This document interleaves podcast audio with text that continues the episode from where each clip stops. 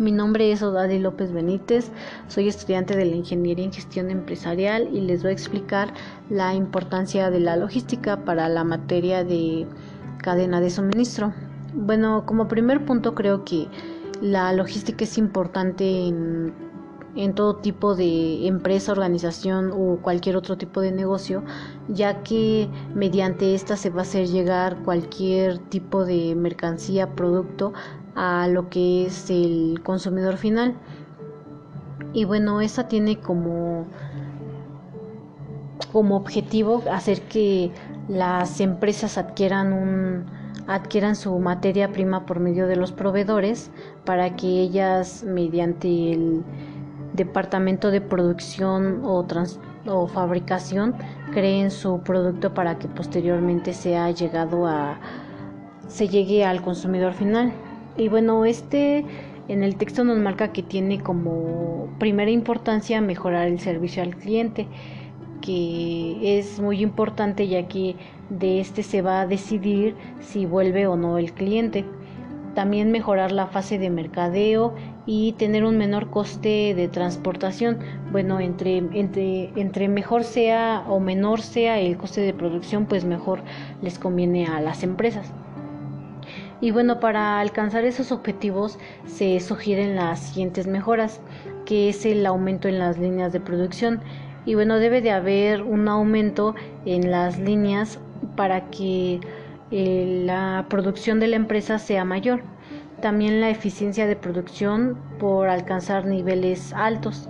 Y bueno, también para esto los encargados de producción o los que son los operarios buscan alcanzar niveles altos en lo que es la organización o empresa. Otro es cada vez menos inventarios en la cadena de distribución. Se quieren tener menos inventarios ya que la, en las empresas o en los almacenes se llegan a veces a tener un, un llegan a disminuir su costo ya que algunos materiales se llegan a llegan a reducir su valor, ya sea porque se desgastan, se llegan a quebrar o cualquier otro tipo, dependiendo sea el tipo de producto, sea comida, sea producto o cualquier otro tipo de producto o servicio. Bueno, también otro punto son las estrategias del just in time, que son dichas mejoras en una organización traen los siguientes beneficios. Y bueno, el justo a tiempo también pues nos trae muchas mejoras ya que se hace en el tiempo requerido y de forma adecuada. Y bueno, los beneficios son el incremento de la competitividad y de la rentabilidad de las empresas para acometer el reto de la globalización. Bueno, para tener una mejor rentabilidad en lo que en lo que las empresas quieren generar. Y bueno, otro punto es la coordinación óptima de todos los factores que influyen en la decisión de compra. Y bueno, estos son todos los puntos que, que los consumidores se ven impulsados a comprar en algún producto y bueno, es, este es que sea de buena calidad, que sea confiable, que tenga un precio accesible, que también el empaque sea de tanto de buena calidad, sea de buena vista y pues lo podamos comprar y que bueno pues también la distribución de este sea de pues de buena manera y que pueda llegar a, a un punto más cercano. Y bueno otra de estas es la ampliación de la visión gerencial para convertir la logística en un modelo un macro, un mecanismo de planificación de las actividades internas y externas de la empresa. Bueno, otro punto es que el producto adquiera un valor cuando el cliente lo reciba en el tiempo y en la forma adecuada al menor coste posible.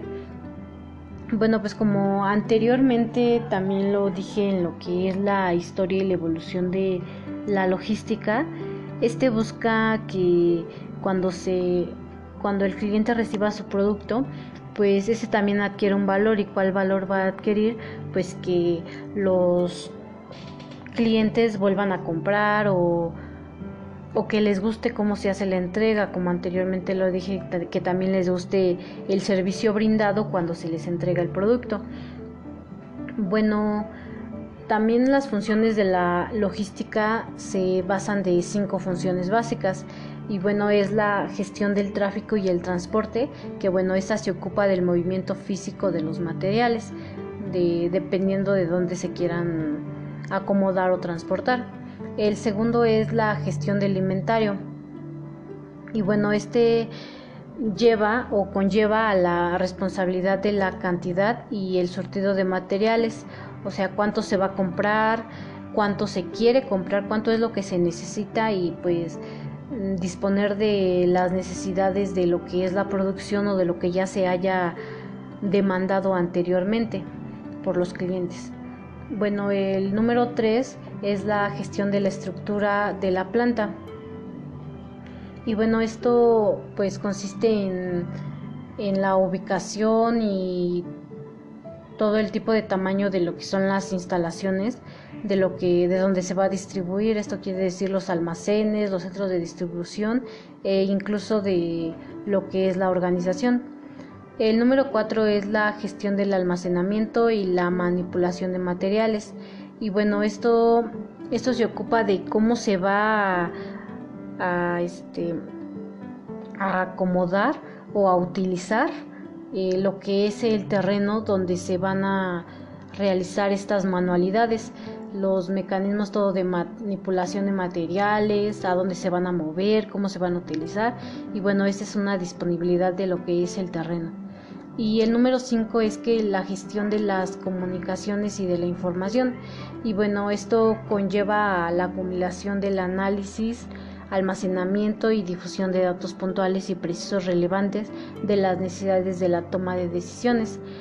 Bueno, también en esto, como igual en la historia y la evolución de la logística, también se, se implementaron lo que son las TICs y bueno, esto para un mejor rendimiento y de que muchas empresas o nuevas sean utilizadas. Otro punto es la logística y su relación con las demás funciones de la organización. Y bueno, pues esto es muy importante ya que gracias a ella llegan los materiales, primeramente de que compras, hace el requerimiento de materiales y de ahí llega a lo que es almacén y ya depende de ahí se distribuye por lo que es el área de, de los del departamento de producción. También en él hay distintas áreas en donde hay una consecutividad en donde el producto para que el producto sea transformado. Y bueno también a esto se le llama un plan PHBA que es planificar, hacer, verificar, verificar y actuar.